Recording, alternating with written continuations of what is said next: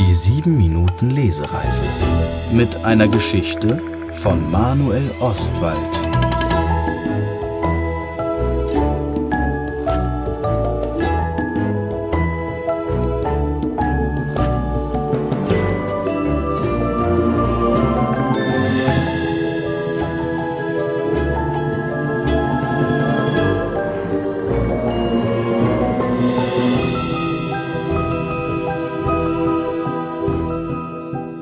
Die Seebären und ihr Windmacher Die uralte Seebären hatte in ihren unzähligen Jahren auf See viel erlebt. Niemand hatte größere Wellen und fiesere Unwetter überstanden als sie. Natürlich war die Liste der Ungeheuer, die sie in den Ozeanen gesehen hatte, endlos. Doch als sie immer älter wurde und ihr Gesicht mit der Zeit selbst aussah wie das stürmische Meer, bekam sie ein Problem. Ständig verlor sie ihre Erinnerung. Die Seebären vergaß nicht einfach. Ihre Erinnerungen fielen ihr aus dem Kopf, wenn sie auf ihrem Segelschiff stand. Ein kleiner Wind konnte ihr ein halbes Inselabenteuer aus dem Kopf pusten. Manchmal rüttelte eine Welle sie so stark, dass eine Erinnerung an 80 Meilen einer großen Seefahrt ihr einfach so aus dem Kopf heraus ins Meer plumpste. Erinnerungen sind der größte Schatz, das wusste die Seebärin, und natürlich hatte keiner einen so großen Erinnerungsschatz angesammelt wie sie.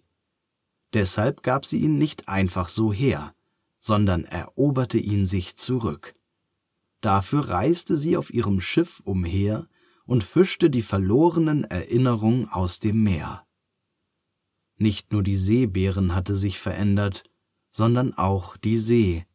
Vielleicht hatten sie sich sogar zusammen verändert. Früher war das Wasser stürmisch und rau gewesen, jetzt gab es kaum noch Wind und wenig Wellen. Das Segeln war immer schwieriger geworden, ohne kräftigen Wind.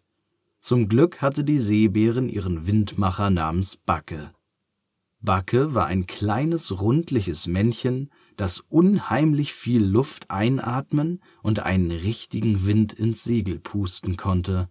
So kamen sie voran. Nicht sehr schnell, aber immerhin. Am heutigen Tag lag das Meer da, so starr wie Wackelpudding. Irgendwie war das Wasser nicht mehr so flüssig wie früher, sondern ganz zäh. Was suchen wir heute? Seebären, schrie Backe vom oberen Schiffsdeck und holte tief Luft. Er blies ins Segel und sofort fuhren sie volle Kraft voraus durchs zähe Meer. Die Seebären drehte sich langsam um und schaute zu ihrem treuen Windmacher. Etwas sehr, sehr Wichtiges, sagte sie. Uh, ein Seeungeheuer? Ein Goldschatz? Nein, ein großes Abenteuer, rief Backe, völlig außer Atem, und schon pustete er wieder ins Segel. Es ist kleiner als ein Abenteuer und doch größer. Also dann der Goldschatz. Es ist nicht aus Gold, und doch ist es tausendmal wertvoller. Noch einmal machte der Windmacher mit großen Augen die Backen dick und pustete wie der Wind. Wertvoller als Gold? Wie soll das gehen? Nichts ist wertvoller als Gold. Doch, brummte die Seebären. Halt mal an, Backe. Da vorn schwirrt etwas im Wasser. Sofort hielt Backe die Luft an und das Segelschiff kam zum Stehen. Die Seebären ging ganz nach vorn bis an die Reling. Unter ihr huschte ein bunter Schatten unter der Meeresoberfläche entlang. Schnell nahm sie ihre Erinnerungsangel zur Hand und warf sie aus. An so einer Angel hing natürlich nicht einfach ein kleiner Wurm oder irgendein normaler Köder. Die Seebären musste kleine Erinnerungsstücke daran hängen, so fing man die anderen Erinnerungen nämlich am besten ein.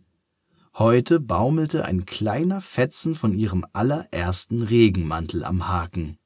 Die Angelschnur spannte sich und machte einen hellen Ton.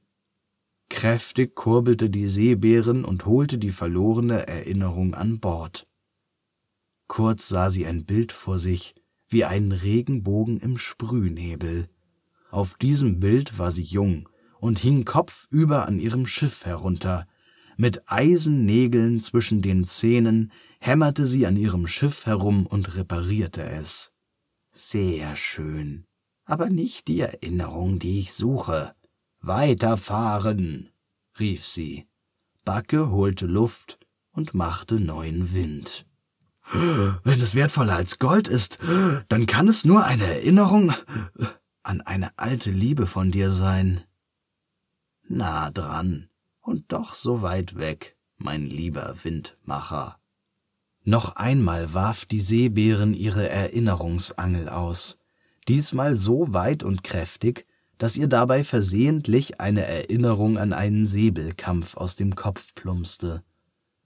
War das eine wichtige Erinnerung, Seebären? fragte Backe.